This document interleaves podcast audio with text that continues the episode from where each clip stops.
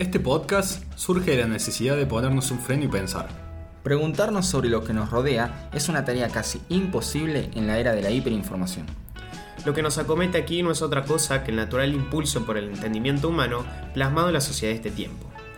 Mi nombre es Manuel Carrasco Yo soy Agustín Primo. Y yo, Lautaro Sánchez, y esto es Fuera de Contexto, un podcast de Publius Club.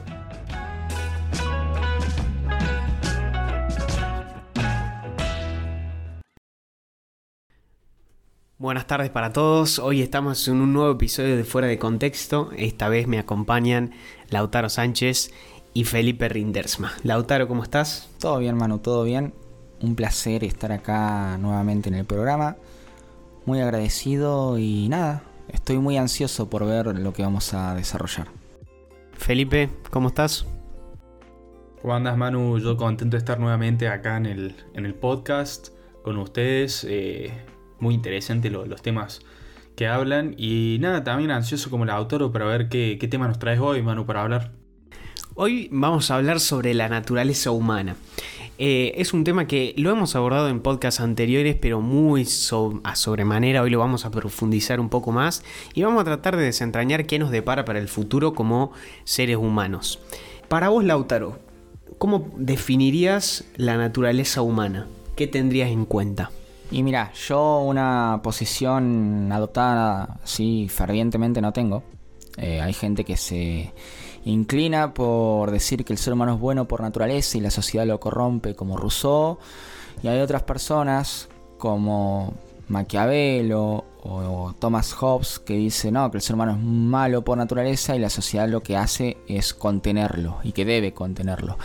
Si me preguntas a mí, yo no, no lo sé. No, no tomo ninguna de esas posiciones. Yo soy más de un pensamiento lockeano, si se quiere, de John Locke, al decir de que somos una tabula rasa, somos un lienzo en blanco, y dependiendo de nuestro entorno, nosotros vamos a crecer y vamos a formar a nuestra personalidad y nuestro ser para, en definitiva, luego elegir el camino del bien o del mal, si se quiere. Para mí es bastante peligroso tratar de definir una naturaleza jurídica humana universal. Bueno, Feli, para vos, ¿somos buenos o somos malos? Y la verdad, Manu, es una pregunta complicada que yo, ah, en mis pocos años de vida, la verdad que tengo, no, no puedo desarrollar una respuesta elaborada y propia, pero lo que sí sé es que, en cierto modo, llegamos a vivir en, en sociedad.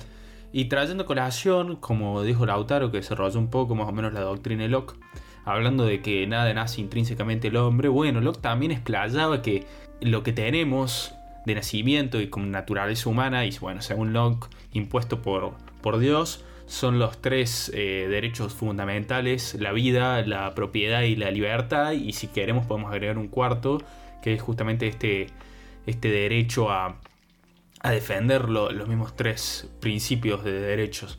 Eh, pero si vemos en la, en la naturaleza humana planteada según Locke, lo que él, lo que él dice que nosotros nacemos, eh, bueno, si hacemos la abstracción de pensar a lo humano antes de una vida política, antes de una vida en sociedad y cómo estaba él, él, eh, él como individuo, vemos que si lo relacionamos un poco con Hobbes, no se, no se distancia tanto de lo que decía Hobbes, si bien tienen marcadas diferencias Locke y Hobbes, no, no, no, quiero, no quiero decir que ambos son, son comunes, pero lo que podemos ver es que, eh, digo, en Hobbes, como, como bien sabemos, eh, dice que la naturaleza humana parte de una guerra total, eh, feroz, y que es mejor un, un totalitario que maneje estos impulsos de guerra del humano. Y Locke lo que dice es que estamos en una situación de...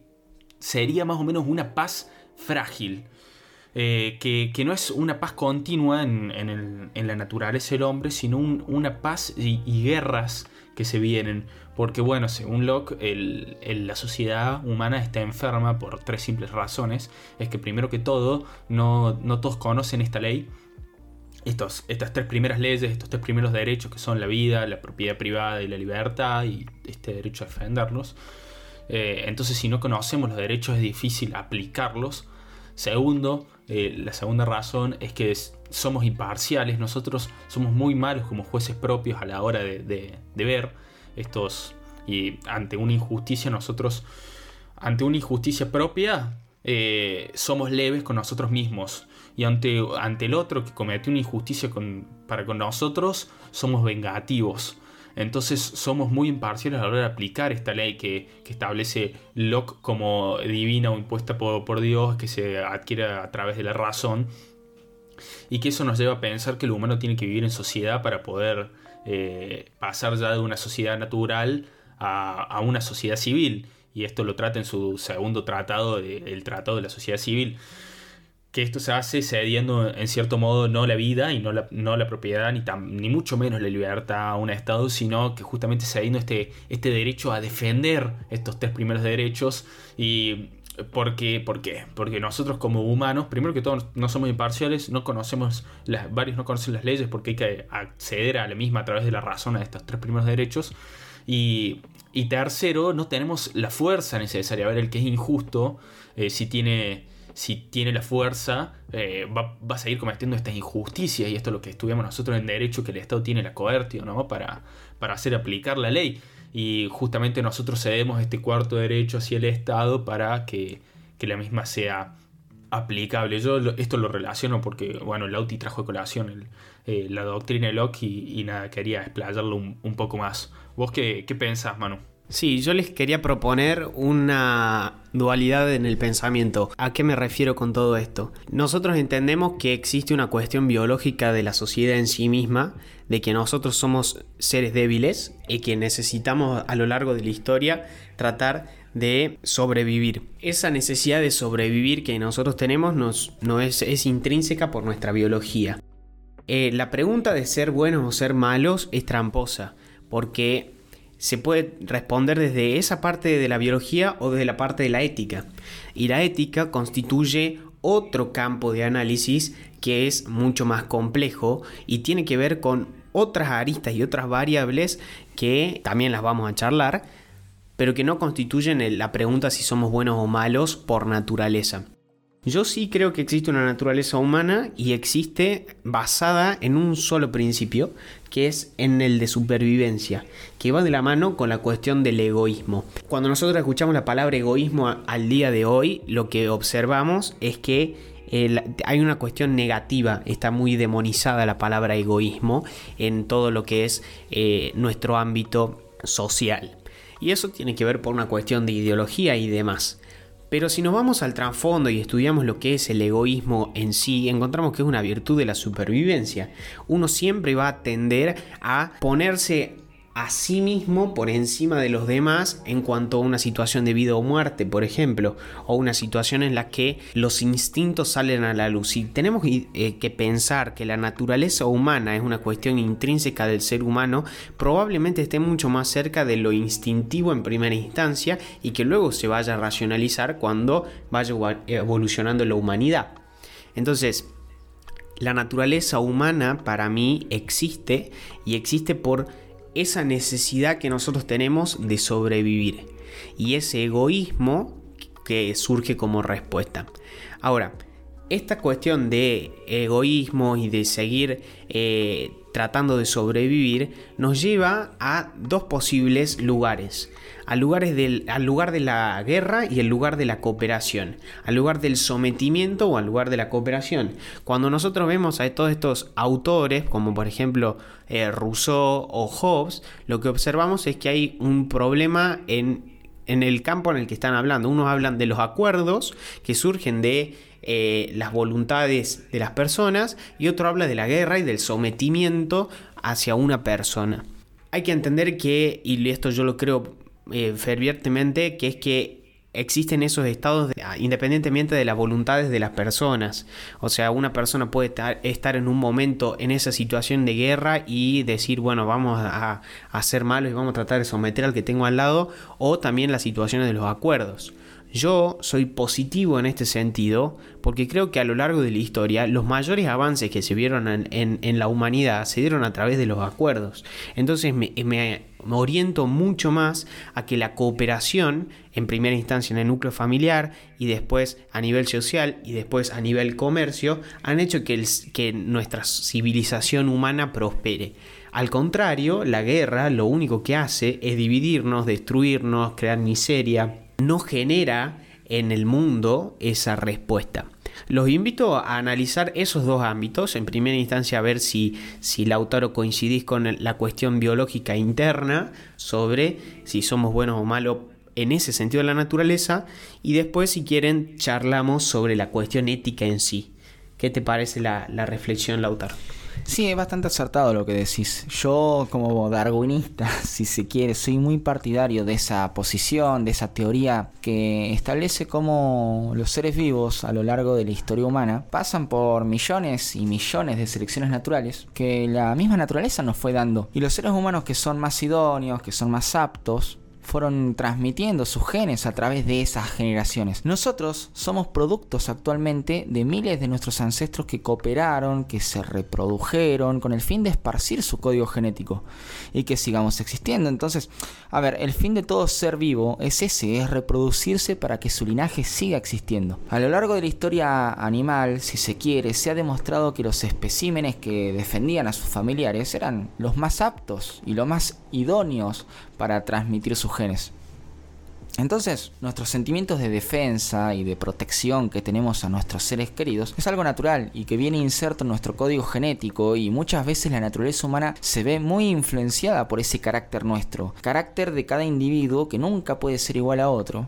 porque cada individuo es parte de un proceso mucho más complejo y es imposible de compararse entre sí. Entonces, claro, como bien decías vos, Manu, durante la historia humana hubo siempre dos situaciones que, se presentaban siempre en las tribus, la guerra o la colaboración. Ambas tenían sus pros y sus contras, pero en definitiva, y en esto también estoy de acuerdo, la colaboración siempre fue la más virtuosa y la más beneficiosa. Pero no todo el mundo pensaba así. A ver, pensemos a Hobbes con su Leviatán. Hobbes se crió en el auge de una sangrienta y terrible revolución inglesa, entonces se podría afirmar que su pensamiento estaba inmerso. ¿Qué decía Hobbes? Hobbes pensaba que la naturaleza del ser humano estaba podrida, que todos éramos lobos feroces y que si viene una persona a dejar una canasta de comida diciendo que cada uno saca una fruta, si todos podemos estar bien, va a venir el hombre y se va a llevar toda la canasta para él mismo. Eso es lo que sostenía Hobbes. En cambio, si pensamos en eh, lo que decía Rousseau, Rousseau primero que nada creció en una monarquía francesa, tranquilo, tuvo tiempo para leer y tuvo en definitiva otro pensamiento, que el ser humano es bueno por naturaleza y que la sociedad le genera esos valores malos y lo corrompe.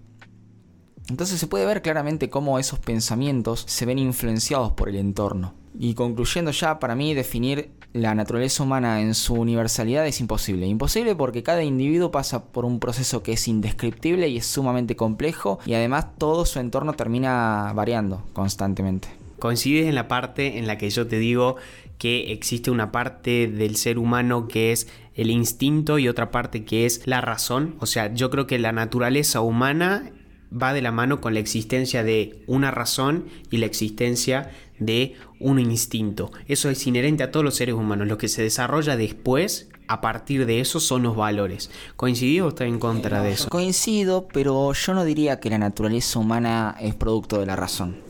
Yo diría que es producto del mismo instinto y que lo único que hace el ser humano es tratar de canalizar y de comprender esa naturaleza intrínseca a través de la razón, eh, que es el único medio. Pero sí, como dije anteriormente, todo ser vivo busca sobrevivir, todo ser vivo busca su supervivencia, cada uno obtendrá sus mejores métodos, pero bueno, depende de cada individuo y de cómo su código genético esté formado. Hay un estudio de, no me acuerdo el nombre del psicólogo, pero es muy interesante, que lo que hace es estudiar a infantes, a niños de muy corta edad, uno, dos años, tres años, a través de una exposición de marionetas. Sienta a los niños y en la exposición de marionetas hay una marioneta que está en la cima de la colina y hay otra marioneta que la empuja de la colina. Al finalizar la exposición, el psicólogo reúne a los niños y les pregunta cuál era la marioneta que les gusta más. Y la mayoría de los niños, por no decir todos, porque no me acuerdo la cifra, se pone del lado de la víctima, de la marioneta que cae. Y bueno, se podría establecer una hipótesis, claramente inchequeable, ¿no? Pero se podría establecer una hipótesis de que nuestro código genético nos enseña y nos dice que está mal hacerle daño a otro. Pero ¿por qué está mal? Y porque esa persona nos puede hacer daño también. Y eso es malo porque nuestro fin es sobrevivir, nuestro fin es esparcir nuestro código genético y que nuestro linaje siga existiendo. Entonces, en definitiva, esa sensación que tenemos de no hacerle daño a la gente es algo natural y es algo que está en la mayoría de las personas es inherente a, su esencia. Pero bueno, es como decías vos, Manu, eh, es parte del egoísmo mismo que se ve muy mal en la sociedad contemporánea actual, pero es, ese egoísmo es lógico y es, es, racional porque todo, todo el mundo busca estar mejor, todo el mundo busca sobrevivir y todo el mundo busca estar tranquilo. El punto está en cuál es el límite, en determinar cuál es el límite del ser humano a la hora de buscar ese bienestar. Sí, muy interesante lo, lo planteado, Manu, y, con respecto a lo que le preguntaste recién a Lautaro sobre los instintos del humano, si el humano tiene un instinto y, una, y una razón, em, yo concuerdo en que sí, el humano tiene un, un, cierto aspecto instintivo que para mí va más por el lado de, hablando así por, lo primero que se me viene a la mente, ¿no? Eh, para mí va más por el lado de, las emociones, lo instintivo del humano es la tristeza, la envidia, la rabia, la felicidad, eso, eso pienso yo que va inmerso en, nuestra naturaleza humana. Y luego tenemos la razón por la cual a través de nuestro entorno vamos desarrollando todo lo demás, que a mi parecer a través de, esta misma razón desarrollamos los valores y, todo lo necesario para, para la vida en sociedad y trayendo colación esto de luchar o colaborar, esta, esta pregunta que nos vemos, si hay pros, hay contras, luchamos, eh, luchamos porque nuestro vecino puede tener enfermedades y eso nos va a llevar a que luego no nos podamos reproducir con el nuestro, pero si a, la vez seguimos luchando, no poder hacer esta transmisión genética que necesitamos para la misma evolución humana. un gran ejemplo fue el de los españoles llegando acá, a, América, que básicamente destruyeron más con las enfermedades que trajeron que con la capa y espada que tenían. Pero sí, a través del tiempo vamos desarrollando todo lo que es esto de la colaboración y de la colaboración dentro de la tribu. Lo que trajo a colaboración la autora era muy interesante de cómo eh, la colaboración está inserta en nuestro, en nuestro gen, cómo lo vemos en la familia. Esto es muy interesante porque nosotros tendemos a colaborar por naturaleza con nuestros familiares, porque si nos ponemos a ver, nuestros hermanos comparten el 50% de nuestros genes y nuestros primos comparten el 25% de nuestros genes. Entonces, eh, la naturaleza sabia, ah, pensando en que nuestros genes tienen que eh, pasar y seguir traspasándose y, quedar en, esto que llamamos mundo, nosotros tendemos a colaborar entre, nuestros familiares y luego podemos llegar hasta desarrollar a una, una cierta capacidad de, parentesco de tribu, también de parentesco de nutrición, porque necesitamos justamente esto, seguir viviendo y tenemos un un sentimiento afianzado de tribu que nos lleva hasta dar la vida por el, por el otro. Y esto lo vimos sobre todo en momentos de adversidad, ¿no? En grandes momentos de adversidad en la historia, como fueron los ingleses bombardeados por los alemanes constantemente, ellos estando en los subtes eh, y los alemanes bombardeando Londres a, más no poder, y Churchill motivando a los ingleses para generar este sentimiento de tribu que los llevó a más allá y el, el ratio de suicidios bajó porque todos estamos concentrados en colaborar entre nosotros y pasar ese, ese mal momento. Lo vemos en terremotos, lo vemos en tsunamis, como en nuestra tribu, nuestro, ante una desgracia común que vemos propia y nosotros queriendo ser parte de algo común y, ver que ayudamos, colaboramos entre todos. Y acá es donde vemos más desarrollado este sentimiento de, de parentesco de tribu que, que tanto que tanto vemos, que, luego, bueno, volvemos a la, vida cotidiana y cada uno luego tras estas desgracias está en, está en, su mundo, ¿no? Pero bueno, vamos desarrollando otras pequeñas tribus a su vez, de las cuales nosotros llegamos a, dar la vida o, a hacer todo. Eh, y escuchaba así hace tiempo esto de diferenciar entre tribu y muchedumbre eh, y que la muchedumbre, la diferencia entre la tribu es que, bueno, la muchedumbre justamente se, se unían las personas en contra de un, eh, en contra de un enemigo común y no, y no es que se colaboran entre sí para dar la vida y, y, proseguir. Eh, esto lo vemos sobre todo en, los partidos políticos que generan muchedumbre, no, no tribus. bueno, eso escuchaba una reflexión muy interesante hace un par de días que me pareció buena traer a colación. Pero sí, ah, y quería hacer una breve aclaración, si no me equivoco, al principio del podcast dije que, Locke y, Hobbes tenían algo en común y a lo que me refería es a esta instancia eh, de naturaleza humana en la que, bueno, Hobbes eh, relata cómo es una guerra total y Locke es una, una paz frágil. Si bien no es una guerra total, hay una paz frágil donde hay paz y guerra y eso no, no, es, el, no es el cielo, genera mucha inseguridad y, inestabilidad. Es el, paralelismo que quería crear, no quería, no quería un fe de ratas, no quería decir que, eran parecidos porque no, claramente están muy distantes en sus dos filosofías. No sé, ¿qué, qué, piensa, qué pensás, Manu? Sí, yo les quería proponer una cosa. Hay una situación que, mencionó Felipe que es la de cuando estamos en una catástrofe, que existe ese sentimiento de unión, ese sentimiento de tribu. Y ese sentimiento específicamente en el que estoy aportando algo más grande. En el capítulo anterior hablamos de la trascendencia con Lautaro. Tiene mucho que ver con eso, en el por qué uno hace las cosas. Cuando hablamos de la ética nos damos cuenta que todas esas cosas que decimos nosotros que son para los demás, que no son para uno mismo, tienen una, explicación. Nosotros nos vamos explicando lo que vamos haciendo y les vamos dando nuestro sentido y su sentido. Cuando estamos en una situación de normalidad y cada uno coopera, porque vivimos en un sistema de cooperación, cada uno está aportando desde un lugar. El tema es que como no es tan plausible, no lo estoy viendo, eh, se, me, dificulta mucho más. Y eso tiene mucho que ver con la ética. Antes, la cultura del trabajo que veníamos hablando anteriormente, cuando decíamos que la, la ética en sí se forma a partir de todo eso, lo dijo Lautaro, sobre todas las cuestiones de, la sociedad, de los valores que la sociedad tiene, nos damos cuenta que estamos perdiendo esa cultura del trabajo. Y lo estamos perdiendo porque hoy una persona que trabaja en una fábrica de, de haciendo comida, por ejemplo, una fábrica que hace comida envasada, siente que está desperdiciando su vida. ¿Y por qué siente que está desperdiciando su vida? Porque no se da cuenta la cantidad de beneficiarios que va a tener su acción. Cuando esa persona eh, sale de su trabajo y ve en un supermercado que una persona compra lo que él está fabricando, se alimenta en base de eso, está generando algo que lo trasciende a sí mismo, está generando algo que es para los demás. Entonces, esa concepción y esa transmisión de valores